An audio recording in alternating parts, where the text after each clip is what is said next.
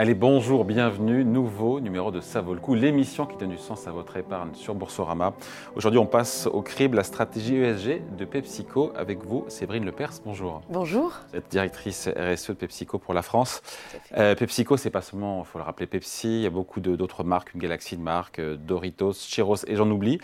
Juste, je mets les pieds dans le plat et c'est ce qu'elle de dire et c'est volontaire.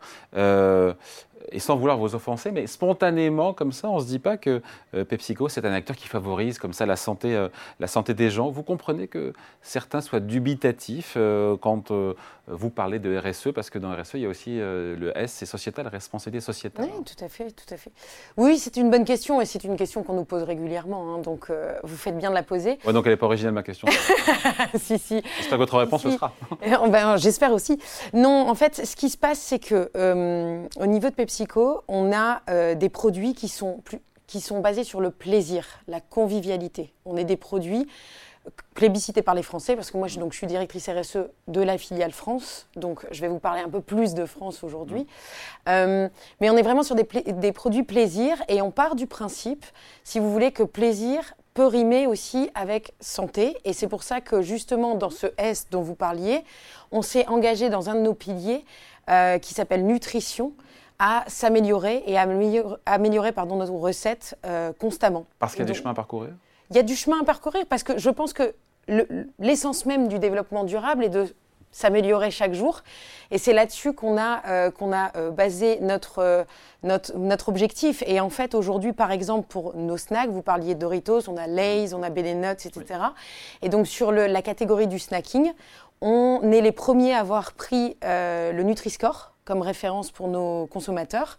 Produits qui sont souvent D, d'ailleurs notés D en Nutri-Score. Exactement. Pas se mentir. Hein. Oui, oui, tout à fait raison. Et donc du coup, ben, bon, alors le temps, euh, le temps de l'industrie et de la R&D euh, peut paraître un peu long, mais on y est arrivé puisque une grande majorité de nos gammes, par exemple Lay's, aujourd'hui sont passées de C à B. Et donc du coup, on est sur un Nutri-Score B. Pourquoi? Parce qu'on on est moins gras, moins salé, et donc de ce fait, forcément mieux noté sur notre recette. Donc vous avez cette ambition euh, d'augmenter la qualité nutritionnelle euh, de vos produits. Donc ça veut dire que la santé de, des clients, de vos clients aujourd'hui, c'est quelque chose de très important. Et euh, Tout à fait. Vous, voulez, vous avez approuvé, vous voulez prouver que vous êtes un groupe responsable. Tout à fait. Et on l'est. Et en fait, on a aujourd'hui, on a quatre piliers de notre feuille de route RSE en France. On a une stratégie euh, complète, globale, qui repose sur trois, euh, trois, euh, trois points, qui, qui, est la chaîne de valeur positive, l'agriculture positive et les choix positifs. On est un grand acteur global, hein. on est 320 000 collaborateurs dans le monde, on est le deuxième, la deuxième industrie agroalimentaire au monde, et donc forcément, on se doit d'être exemplaire dans notre démarche. Au niveau de la BU France, on a pris quatre piliers BU, c'est Business Unit. Pardon, excusez-moi. Oui, vous avez tout à fait C'est la filiale française, exactement. Euh, puisqu'un acteur comme PepsiCo, forcément, a plusieurs filiales dans le monde pour, mm. euh, je dirais, répondre. Vous pouvez vous écarter? Est-ce qu'en tant qu'entité française, on peut s'écarter des pratiques du reste du groupe où il faut. Euh, Alors, on peut. En fait, innover, on peut être avant-gardiste. On, peut... on peut innover et avant-gardiste. On, on doit surtout se faire être responsable et faire des choix par rapport à notre marché, notre empreinte. Alors, quel choix vous avez fait pour prouver ceux qui sont nous regardent, qui disent je suis dubitatif, je suis sceptique alors, quel, choix fort vous avez opéré en France Alors, sur la filiale France, on a, euh, on a déjà quatre piliers, c'est important de leur dire. On a la nutrition, on a l'emballage, on a euh, la décarbonation et on a euh, l'engagement solidaire.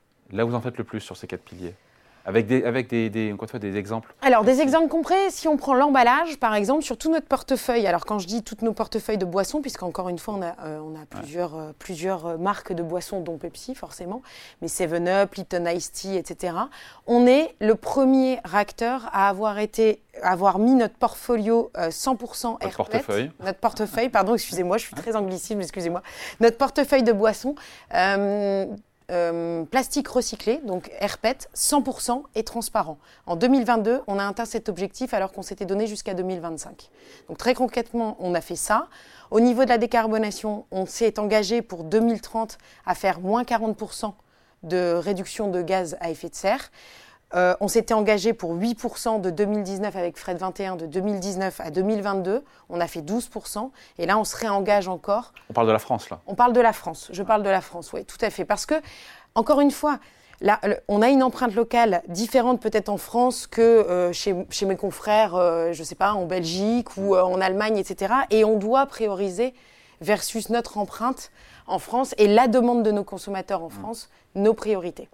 Sur la nutrition, euh, tous les produits sont locaux aujourd'hui Tous les, je vois, des, on voit des chips là. Est-ce que c'est de la pomme de terre française? Oui, au niveau de l'Aise, oui. Une, euh, je dirais la majorité de, euh, de, de, de, nos chips proviennent de la pomme de terre de France, enfin d'agriculteurs français. Et d'ailleurs, on... Majorité, ça veut dire quoi? 50%, 80% C'est, je dirais, alors le chiffre exact, mais en tout cas, c'est bien plus de 50%, oui, tout à fait.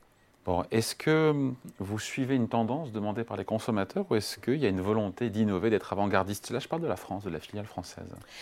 Alors, on, a, on, est vraiment sur le basé. Alors, on, on, répond aux demandes consommateurs, mais on essaye toujours de faire plus. Par exemple, sur nos euh, packaging euh, de, de, Lays, on est à 50% d'origine végétale, d'accord? Mmh. Et nos packagings sont déjà recyclables.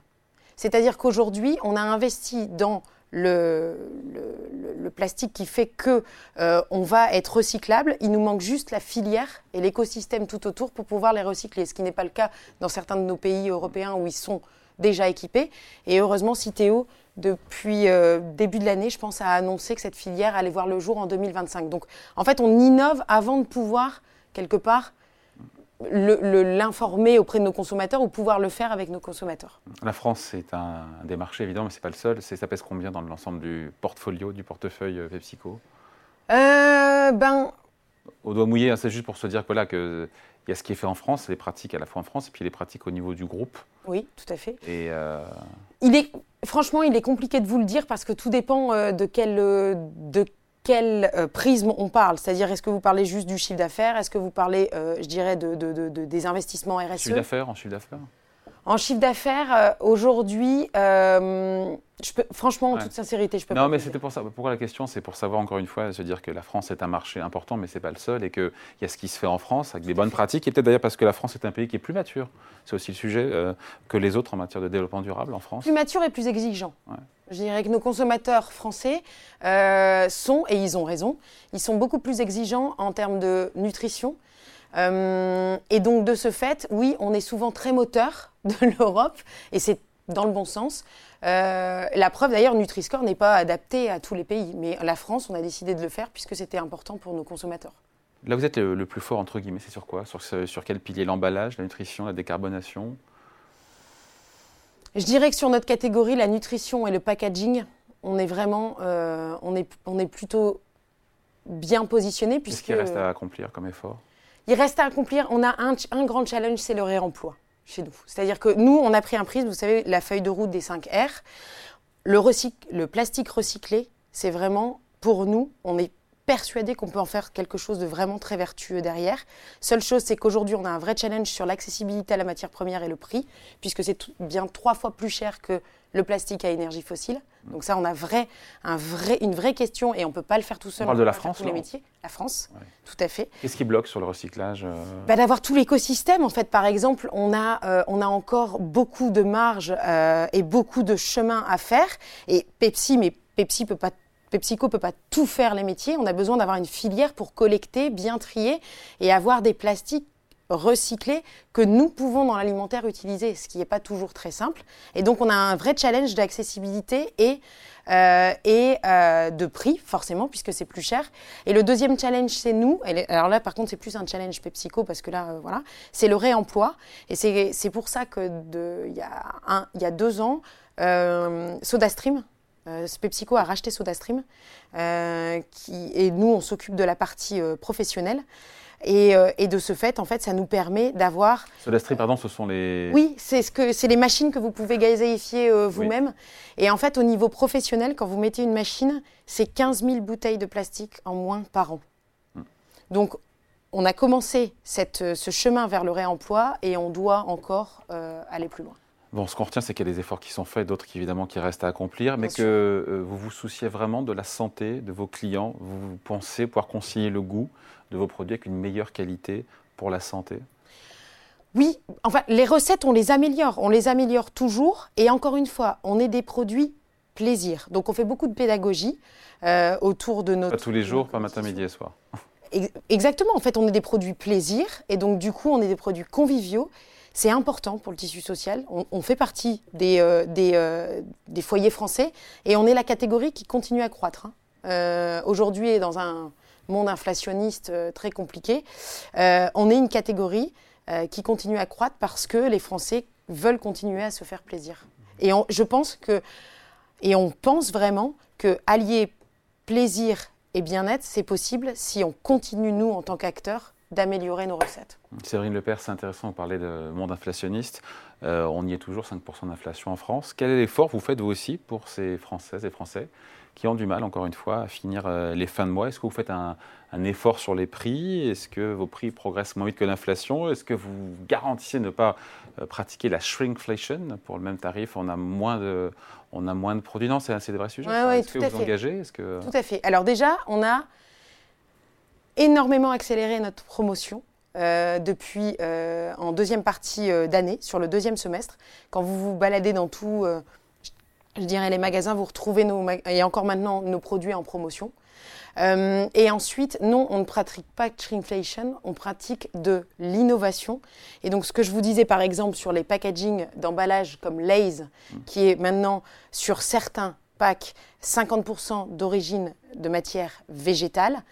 Euh, et on va également passer d'un Nutri-Score C à B, comme par exemple avec Doritos. Euh, eh bien, c'est des vraies innovations pour répondre à notre pilier RSE. Et donc, quand on a ces innovations-là, on ne fait pas de la shrinkflation, on fait vraiment de l'innovation pour répondre à notre feuille de route RSE. Bon, comment on finit là-dessus Comment vous vous placez par rapport à vos concurrents? Est-ce que vous pouvez nous prouver, ou pas d'ailleurs, que vous en faites plus que ce que font les rivaux du secteur? Je pense que, en tout cas, nous, on estime, en tant qu'acteur, euh, euh, PepsiCo, un, très grand acteur euh, international, on doit faire toujours plus pour nos consommateurs. Donc oui, j'ose espérer qu'on en fait toujours plus, oui. Allez, merci à vous. Séverine Lepers, donc directrice RSE de PepsiCo pour la France. Merci. Merci beaucoup. Allez, à présent, c'est l'œil du gérant.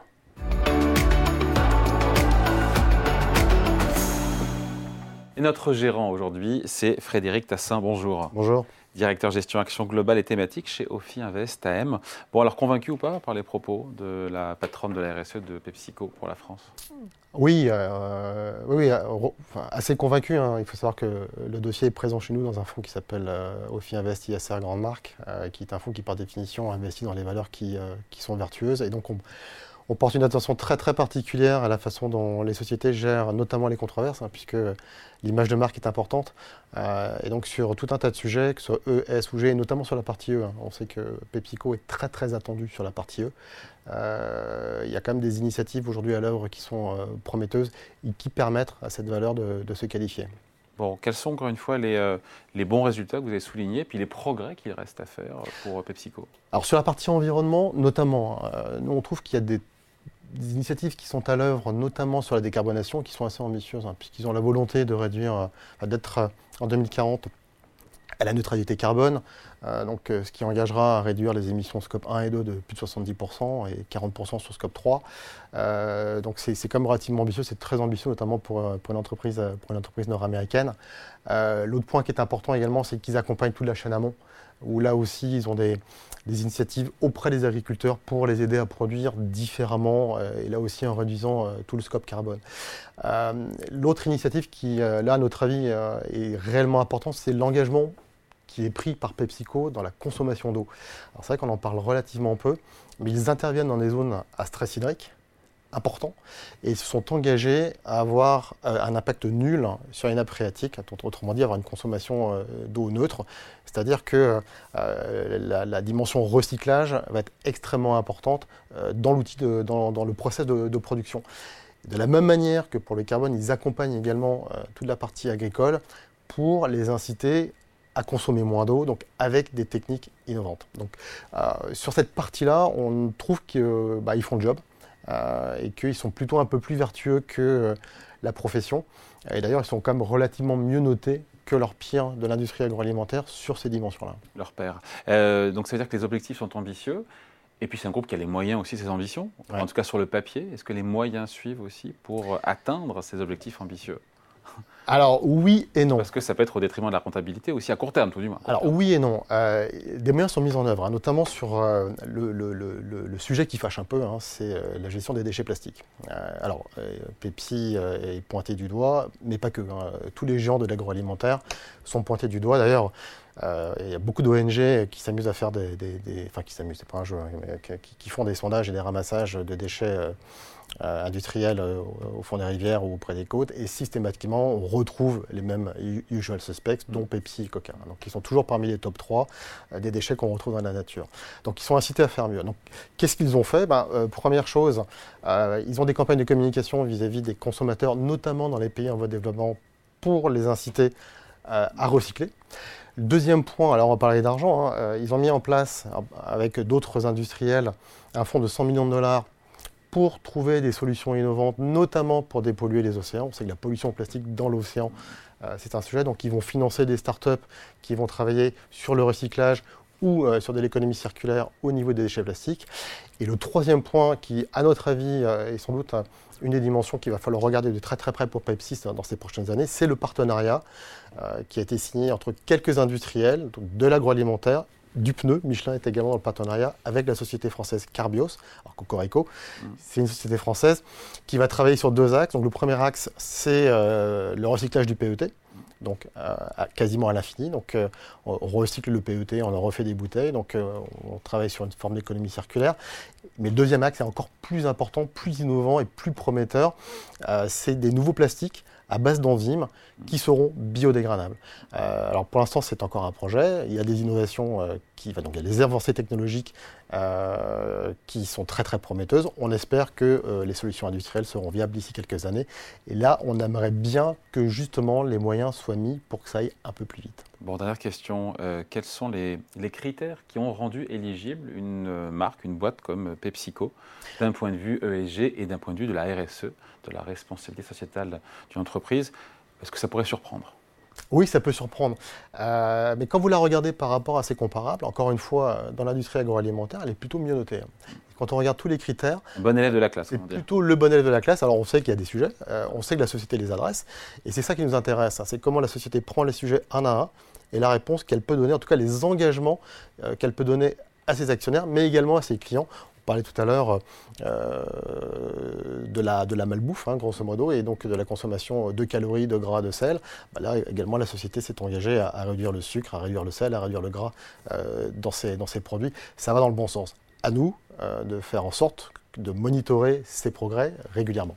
Allez, merci beaucoup. Explication signée Frédéric Tassin, directeur de la gestion action globale et thématique chez Ophi Invest. Merci à vous. Merci David. Voilà, ça vaut le coup, revient la semaine prochaine sur Boursorama.